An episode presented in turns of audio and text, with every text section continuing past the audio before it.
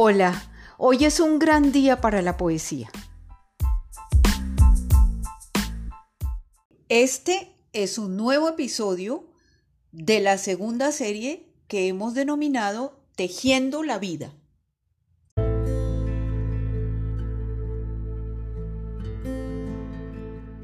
La propuesta para hoy consiste en situarnos en Bogotá a finales de 1980. El encuentro frecuente con la poesía le brindaba a esta mujer instantes de alivio e ilusión que no dejaban de ser necesarios porque el ejercicio de la profesión era cada vez más duro. El litigio era una actividad de calle y de decepción casi diaria. La gran cantidad de procesos que reposaban en los despachos hacía que las decisiones empezaran a tardar tanto que ya no era posible para un abogado aproximar siquiera una fecha en la que se esperaba que se produjera alguna decisión de parte de un juez. Sin embargo, ella lo emprendía con entusiasmo desde muy temprano y se dirigía al centro, que era quizás el lugar más pintoresco de la ciudad. Para hacer su acostumbrada visita a los despachos judiciales, caminaba por entre almacenes de telas, de sombreros, de ropa de bebé, hilos, adornos y toda clase de mercaderías. Cruzaba desde la iglesia de San Francisco de Asís y atravesaba la avenida Jiménez al frente de la librería Buchholz en cuya transparente y redondeada figura se veían los estantes repletos de libros y con ellos se hacía toda una remembranza de la época.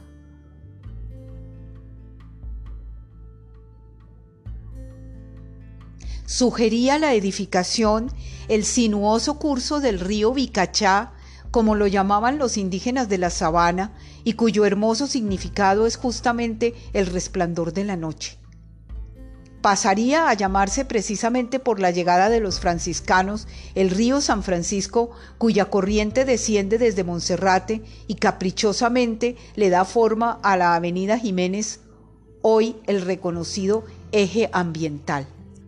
A esa hora, temprano en la mañana, los empleados refregaban con cepillo y jabón las puertas de sus locales y echaban baldados de agua. Mientras se caminaba se percibía un olor a hierbas frescas y aromáticas que provenían de los almacenes de los árabes. No había ventas ambulantes entonces, o por lo menos a esa hora.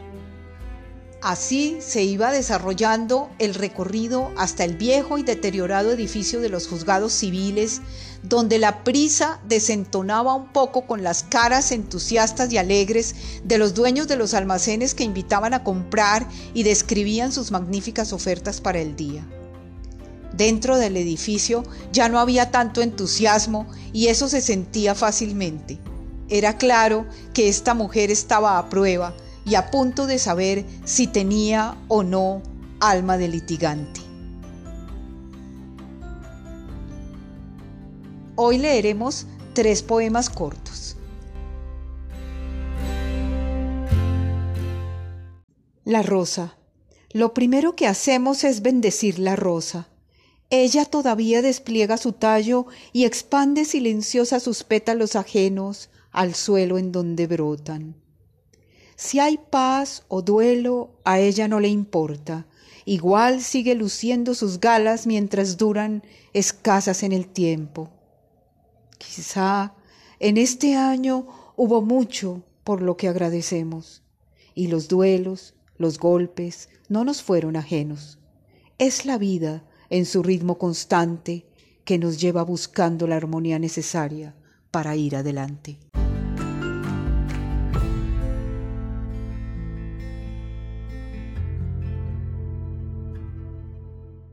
Tristeza. En verdad, amigo, las cosas fueron un tanto abruptas. La vida nos ha tratado distinto a ti y a mí. Nos ha unido el destino. Tú anduviste perdido por cavernas oscuras. Yo he pisado caminos absolutos y claros. Yo no te oculto cosas, ni divago pensando lo que fue de mi vida que hoy se llama pasado. Yo miro hacia adelante y mi carga es completa, de ilusiones y copas donde aún quedan tragos. La tuya, en cambio, ha sido decepción y fracaso, y en tu copa se apura un sabor a cansancio.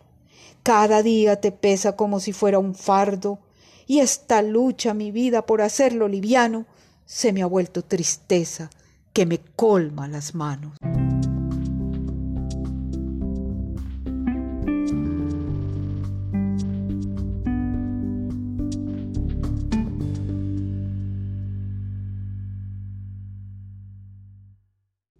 Rey de Hierro.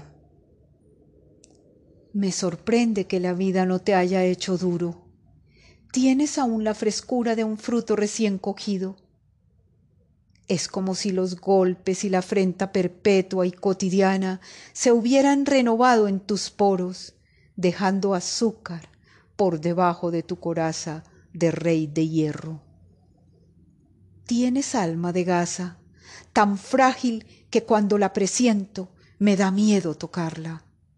Eres un rey de hierro y yo la gladiadora que comienza cada día la facción de un sueño.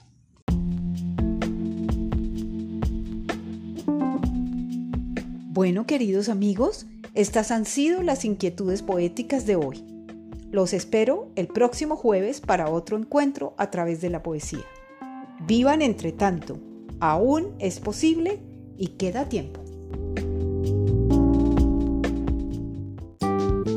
Música